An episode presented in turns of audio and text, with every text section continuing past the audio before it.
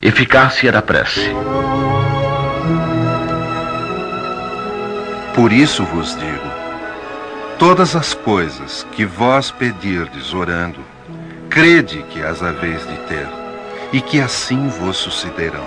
Há pessoas que contestam a eficácia da prece, entendendo que, por conhecer Deus as nossas necessidades, é desnecessário expô-las a Ele. Acrescentam ainda que tudo se encadeando no universo através de leis eternas, nossos votos não podem modificar os desígnios de Deus. Há leis naturais e imutáveis, sem dúvida, que Deus não pode anular segundo os caprichos de cada um. Mas daí a acreditar que todas as circunstâncias da vida estejam submetidas à fatalidade, a distância é grande. Se assim fosse, o homem seria apenas um instrumento passivo, sem livre arbítrio e sem iniciativa. Nessa hipótese, só lhe caberia curvar a fronte ante os golpes do destino, sem procurar evitá-los. Não deveria esquivar-se dos perigos. Deus não lhe deu o entendimento e a inteligência para que não os utilizasse, a vontade para não querer, a atividade para cair na inação. O homem, sendo livre de agir, num ou noutro sentido, seus atos têm, para ele mesmo e para os outros, consequências subordinadas às suas decisões. Em virtude da sua iniciativa, há, portanto, acontecimentos que escapam forçosamente à fatalidade e que nem por isso destroem a harmonia das leis universais, da mesma maneira que o avanço ou o atraso dos ponteiros de um relógio não destrói a lei do movimento, que regula o mecanismo do aparelho. Deus pode, pois, atender a certos pedidos sem derrogar a imutabilidade das leis que regem o conjunto, dependendo sempre o atendimento da sua vontade. Seria ilógico concluir-se desta máxima: aquilo que pedirdes pela prece vos será dado, que basta pedir para obter. E injusto acusar a providência se ela não atender a todos os pedidos que lhe fazem, porque ela sabe melhor do que nós o que nos convém. Assim procede o pai prudente, que recusa ao filho o que lhe seria prejudicial.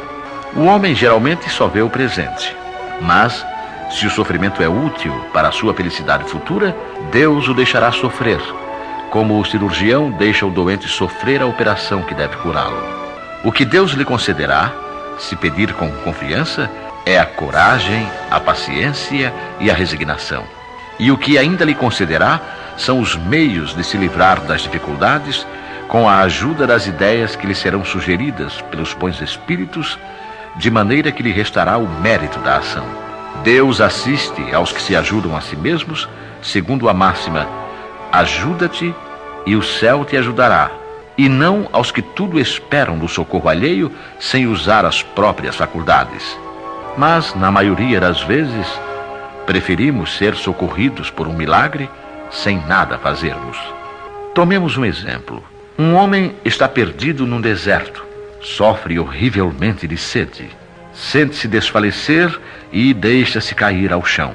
Ora, pedindo a ajuda de Deus e espera, mas nenhum anjo vem lhe dar de beber.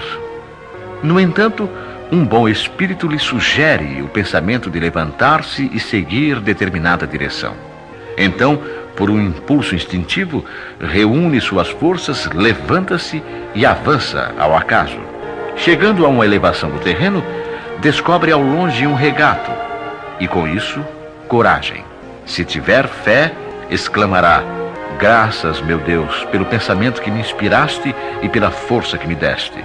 Se não tiver fé, dirá: Que boa ideia tive eu que sorte eu tive de tomar o caminho da direita e não o da esquerda. O acaso, algumas vezes, nos ajuda de fato. Quanto me felicito pela minha coragem e por não me haver deixado abater. Mas perguntarão por que o bom espírito não lhe disse claramente: siga este caminho e no fim encontrarás o que necessitas. Por que não se mostrou a ele para guiá-lo e sustentá-lo no seu abatimento? Dessa maneira, o teria convencido da intervenção da providência.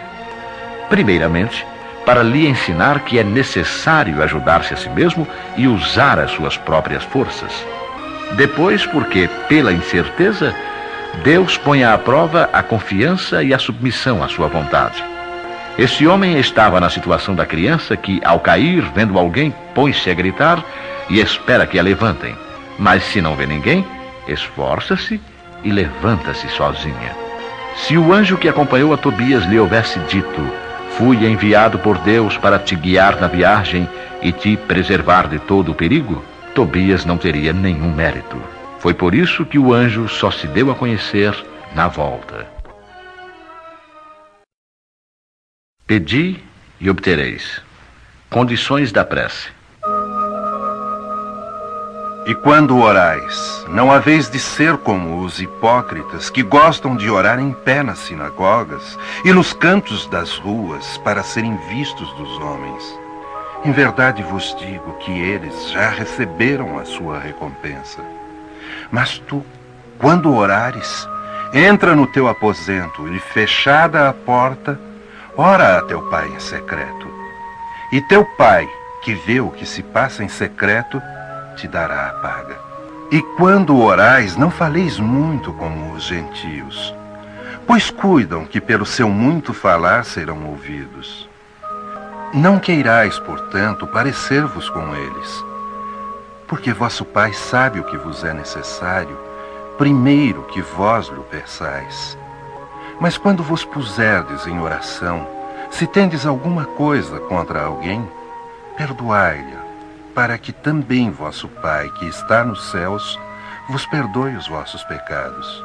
Porque se vós não perdoardes, também vosso Pai, que está nos céus, não há de perdoar vossos pecados. E propôs também esta parábola a uns que confiavam em si mesmos como se fossem justos e desprezavam os outros. Subiram dois homens ao templo a fazer oração, um fariseu e outro publicano. O fariseu, posto em pé, orava lá no seu interior desta forma: Graças te dou, meu Deus, porque não sou como os mais homens, que são os ladrões, uns injustos, uns adúlteros, como é também este publicano. Jejuo duas vezes na semana, pago o dízimo de tudo o que tenho. O publicano, pelo contrário, posto lá de longe, não ousava nem ainda levantar os olhos ao céu, mas batia no peito, dizendo: Meu Deus, se propício a mim, pecador. Digo-vos que este voltou justificado para sua casa e não o outro. Porque todo o que se exalta será humilhado, e todo o que se humilha será exaltado. As condições da prece foram claramente definidas por Jesus. Quando orardes, diz ele: Não vos coloqueis em evidência, mas orai em secreto. Não fingi orar demasiado, porque não será pelas muitas palavras que sereis atendidos, mas pela sinceridade delas. Antes de orar, se tiverdes qualquer coisa contra alguém, perdoai-a, porque a prece não poderia ser agradável a Deus se não partisse de um coração purificado de todo sentimento contrário à caridade. Orai, enfim, com humildade, como o publicano, e não com orgulho, como o fariseu. Se eu, pois, não entender o que significam as palavras, serei um bárbaro para aquele a quem falo. E o que fala, sê-lo-á para mim do mesmo modo. Porque se eu orar numa língua estrangeira, Verdade é que o meu espírito ora, mas o meu entendimento fica sem fruto. Mas se louvares com o espírito, o que ocupa o lugar do simples povo, como dirá amém sobre a tua bênção, visto não entender ele o que tu dizes? Verdade é que tu dás bem as graças, mas o outro não é edificado. A prece só tem valor pelo pensamento que a informa. Ora, é impossível ligar um pensamento àquilo que não se compreende, pois o que não se compreende não pode tocar o coração. Para a grande maioria, as preces numa língua desconhecida não passam de mistura de palavras que nada dizem ao espírito. Para que a prece toque o coração, é necessário que cada palavra revele uma ideia, e se não a compreendemos, ela não pode revelar nenhuma. Podemos repeti-la como simples fórmula, cuja virtude estará apenas no menor ou maior número das repetições. Muitos oram por dever, alguns mesmo para seguir o costume. Eis porque eles se julgam quite com o dever, depois de uma prece repetida por certo número de vezes e segundo determinada ordem. Mas Deus lê no íntimo dos corações, perscruta o nosso pensamento e a nossa sinceridade, e considerá-lo mais sensível à forma do que ao fundo seria rebaixá-lo. Ação da prece, transmissão do pensamento. A prece é uma invocação. Por ela nos pomos em relação mental com o ser a quem nos dirigimos. Ela pode ter por objeto um pedido, um agradecimento ou um louvor. Podemos orar por nós mesmos ou pelos outros, pelos vivos ou pelos mortos. As preces dirigidas a Deus são ouvidas pelos espíritos encarregados da execução dos seus desígnios. As que são dirigidas aos bons espíritos vão também para Deus. Quando oramos para outros seres e não para Deus, aqueles nos servem apenas de intermediários, de intercessores, porque nada pode ser feito sem a vontade de Deus. O Espiritismo nos faz compreender a ação da prece ao explicar a forma de transmissão do pensamento, seja quando o ser a quem oramos atende ao nosso apelo, seja quando o nosso pensamento se eleva a ele. Para se compreender o que ocorre nesse caso, é necessário imaginar todos os seres encarnados e desencarnados mergulhados no fluido universal que preenche o espaço. Assim como na Terra, estamos envolvidos pela atmosfera. Esse fluido é impulsionado pela vontade, pois é o veículo do pensamento, como o ar é o veículo do som, com a diferença de que as vibrações do ar são circunscritas, enquanto as do fluido universal se ampliam ao infinito. Quando, pois, o pensamento se dirige para algum ser, na Terra ou no espaço, de encarnado para desencarnado, ou vice-versa, uma corrente fluídica se estabelece de um a outro, transmitindo o pensamento como o ar transmite o som. A energia da corrente está na razão direta da energia do pensamento e da vontade. É assim que a prece é ouvida pelos espíritos onde quer que eles se encontrem. É assim que os espíritos se comunicam entre si, que nos transmitem as suas inspirações e que as relações se estabelecem à distância entre os próprios encarnados. Esta explicação se dirige sobretudo aos que não compreendem a utilidade da prece puramente mística. Não tem por fim materializar a prece, mas tornar compreensíveis os seus efeitos ao mostrar que ela pode exercer ação direta e positiva nem por isso está menos sujeita à vontade de Deus, juiz supremo em todas as coisas e único que pode dar eficácia à sua ação. Pela prece, o homem atrai o concurso dos bons espíritos que o vêm sustentar nas suas boas resoluções e inspirar-lhe bons pensamentos. Ele adquire assim a força moral necessária para vencer as dificuldades e voltar ao caminho reto quando dele se afastou. E assim, também pode desviar de si os males que atrairia pelas suas próprias faltas. Um homem, por exemplo, sente a sua saúde arruinada pelos excessos que cometeu e arrasta até o fim dos seus dias uma vida de sofrimento. Tem o direito de queixar-se se não conseguir a cura? Não, porque poderia encontrar na prece a força para resistir às tentações. Se dividirmos os males da vida em duas categorias, sendo uma a dos que o homem não pode evitar, e a outra, a das atribuições que ele mesmo provoca por sua incúria e pelos seus excessos, veremos que esta última é muito mais numerosa que a primeira. Torna-se, pois, evidente que o homem é o autor da maioria das suas aflições e que poderia poupar-se se agisse sempre com sabedoria e prudência. É certo também que essas misérias resultam das nossas infrações às leis de Deus e que, se as observássemos rigorosamente, seríamos perfeitamente felizes. Se não ultrapassássemos os limites do necessário na satisfação das nossas exigências vitais, não sofreríamos as doenças que são provocadas pelos excessos e as vicissitudes decorrentes dessas doenças. Se limitássemos as nossas ambições, não temeríamos a ruína. Se não quiséssemos subir mais alto do que podemos, não recearíamos a queda. Se fôssemos humildes, não sofreríamos as decepções do orgulho abatido. Se praticássemos a lei de caridade, não seríamos maledicentes, nem invejosos, nem ciumentos, e evitaríamos as querelas e as dissensões.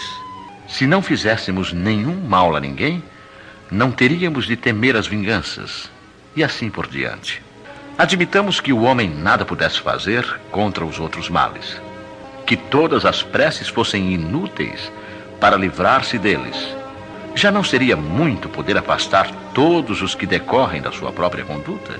Pois bem, neste caso concebe-se facilmente a ação da prece, que tem por fim atrair a inspiração salutar dos bons espíritos, pedir-lhes a força necessária para resistirmos aos maus pensamentos, cuja execução pode nos ser funesta.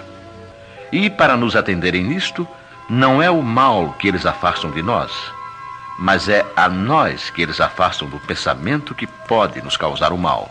Não embaraçam em nada os desígnios de Deus, nem suspendem o curso das leis naturais, mas é a nós que impedem de infringirmos as leis, ao orientarem o nosso livre arbítrio.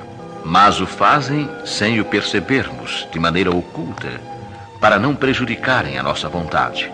O homem se encontra então na posição de quem solicita bons conselhos e os segue, mas conservando a liberdade de segui-los ou não.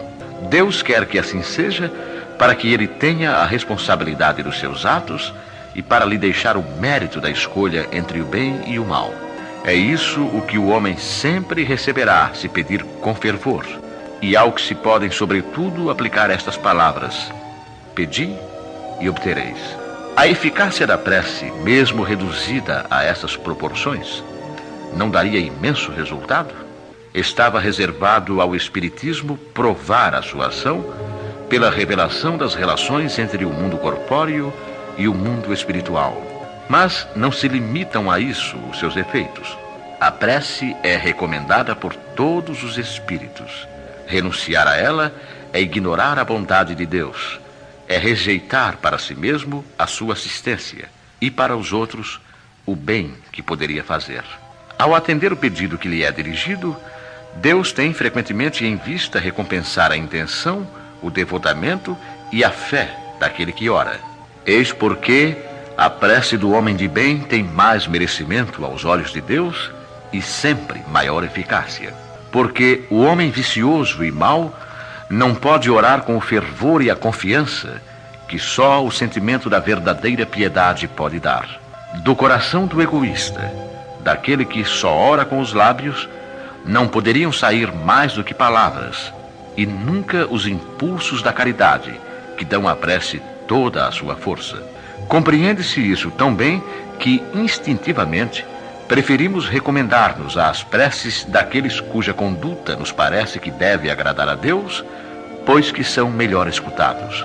Se a prece exerce uma espécie de ação magnética, podemos supor que o seu efeito estivesse subordinado à potência fluídica. Entretanto, não é assim. Desde que os espíritos exercem esta ação sobre os homens, eles suprem, quando necessário, a insuficiência daquele que ora seja através de uma ação direta em seu nome, seja ao lhe conferirem momentaneamente uma força excepcional, quando ele for julgado digno desse benefício ou quando isso possa ser útil.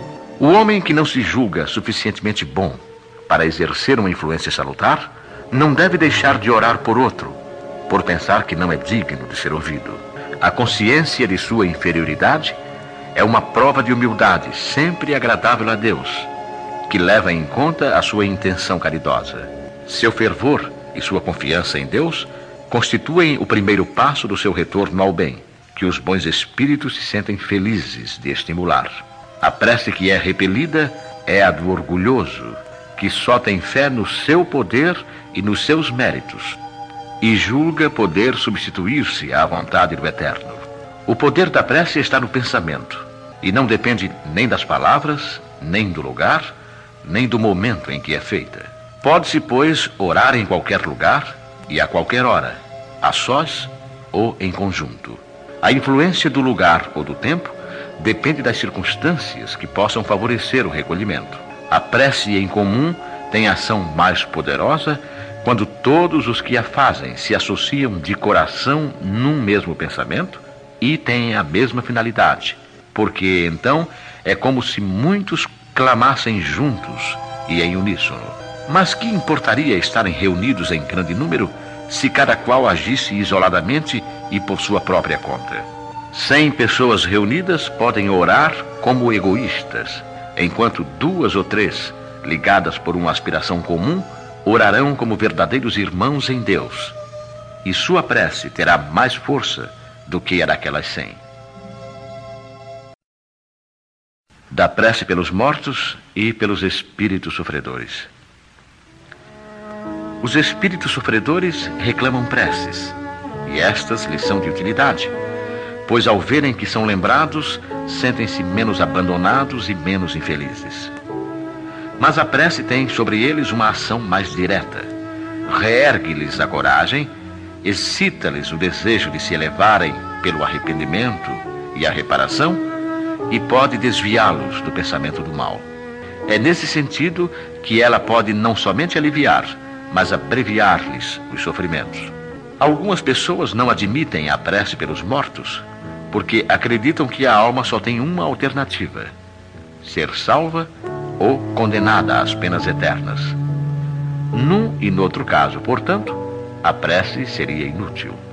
Sem discutir o valor dessa crença, admitamos por um instante a realidade das penas eternas e irremissíveis e que as nossas preces sejam impotentes para interrompê-las. Perguntamos se, mesmo com essa hipótese, é lógico, é caridoso, é cristão recusar a prece pelos réprobos. Essas preces, por mais importantes que sejam para libertá-los, não serão para eles uma prova de piedade que poderá minorar-lhes os sofrimentos? Na terra, quando um homem é condenado à prisão perpétua, mesmo que não haja nenhuma esperança de obter-se a graça para ele, é proibido a uma pessoa caridosa auxiliá-lo a carregar o peso dos grilhões? Quando alguém está atacado de mal incurável, não havendo, portanto, nenhuma esperança de cura, deve-se abandoná-lo sem nenhum alívio? Pensai que entre os réprobos pode estar uma pessoa que vos seja cara, um amigo, talvez um pai, a mãe ou um filho. E só porque, segundo julgais, essa criatura não pode ser perdoada, poderíeis recusar-lhe um copo d'água para mitigar a sede? Um bálsamo para secar-lhe as feridas? Não faríeis por ela o que faríeis por um prisioneiro? Não lhe daríeis uma prova de amor, uma consolação? Não, isso não seria cristão. Uma crença que endurece o coração não pode conciliar-se com a crença num Deus que coloca como o primeiro de todos os deveres o amor do próximo. Negar a eternidade das penas não implica negar uma penalidade temporária, mesmo porque, na sua justiça, Deus não pode confundir o mal com o bem. Ora, nesse caso, negar a eficácia da prece seria negar a eficácia da consolação, dos estímulos e dos bons conselhos. E isso equivaleria a negar a força que aurimos da assistência moral dos que nos amam. Outros se fundam numa razão mais especiosa, a imutabilidade dos desígnios divinos. Deus, dizem eles, não pode modificar as suas decisões a pedido das criaturas, pois caso contrário, nada seria estável no mundo. O homem nada tem, portanto, de pedir a Deus, cabendo-lhe apenas submeter-se e adorá-lo. Há nesta ideia uma falsa interpretação da imutabilidade da lei divina, ou melhor, ignorância da lei no que concerne à penalidade futura. Essa lei é revelada pelos Espíritos do Senhor, hoje que o homem já amadureceu para compreender o que, na lei, é conforme ou contrário aos atributos divinos. Segundo o dogma da eternidade absoluta das penas, nem os remorsos e o arrependimento são considerados a favor do culpado. Para ele, todo o desejo de melhorar-se é inútil. Está condenado a permanecer eternamente no mal. Se foi condenado, entretanto, por um determinado tempo, a pena cessará no fim do prazo. Mas quem pode afirmar que ele terá então melhorado os seus sentimentos? quem dirá aqui, a exemplo de muitos condenados da terra, ao sair da prisão, ele não será tão mal quanto antes? No primeiro caso, seria manter sob a dor do castigo um homem que se tornara bom. No segundo, seria agraciar aquele que continua culpado. A lei de Deus é mais previdente, sempre justa, equitativa e misericordiosa, não fixa nenhuma duração para a pena, qualquer que seja.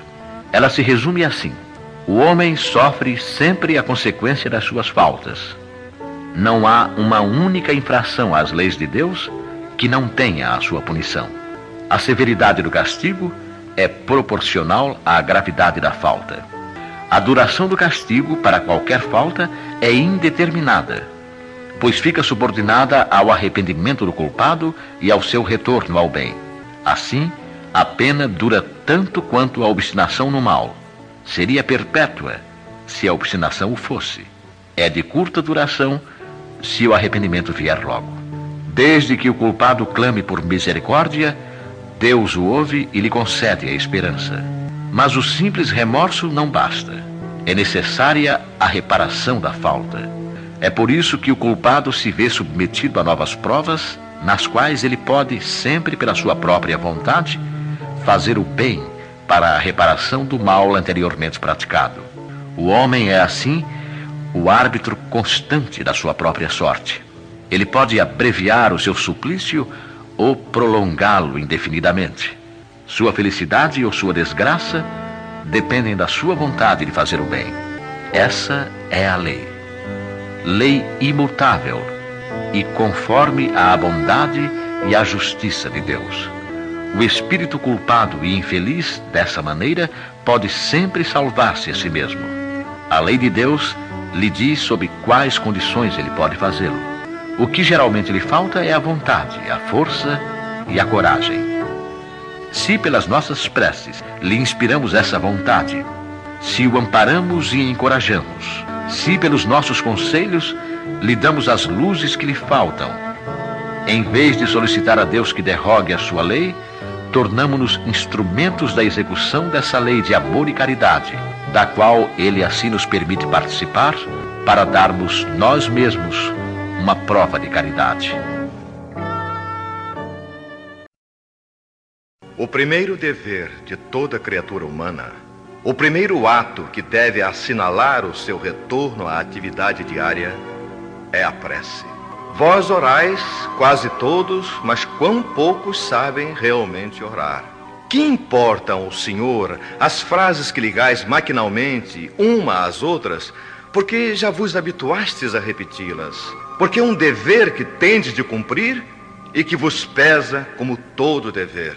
A prece do cristão, do espírita principalmente, de qualquer culto que seja, deve ser feita no momento em que o espírito retoma o jugo da carne e deve elevar-se com humildade aos pés da majestade divina, mas também com profundeza, num impulso de reconhecimento por todos os benefícios recebidos até esse dia. E de agradecimento ainda pela noite transcorrida, durante a qual lhe foi permitido, embora não guarde a lembrança, retornar junto aos amigos e aos guias, para nesse contato aurir novas forças e mais perseverança. Deve elevar-se humilde aos pés do Senhor, pedindo pela sua fraqueza, suplicando seu amparo, a sua indulgência, a sua misericórdia. E deve ser profunda, porque é a vossa alma que deve elevar-se ao Criador, que deve transfigurar-se como Jesus no Tabor, para chegar até Ele, branca e radiante de esperança e de amor. Vossa prece deve encerrar o pedido das graças de que necessitais, mas de que necessitais realmente. Inútil, portanto, pedir ao Senhor que abrevie as vossas provas, ou que vos dê alegrias e riquezas. Pedi-lhe antes os bens mais preciosos da paciência, da resignação e da fé.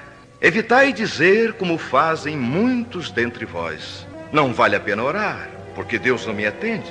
O que pedis a Deus na maioria das vezes? Já vos lembraste de pedir-lhe a vossa melhoria moral?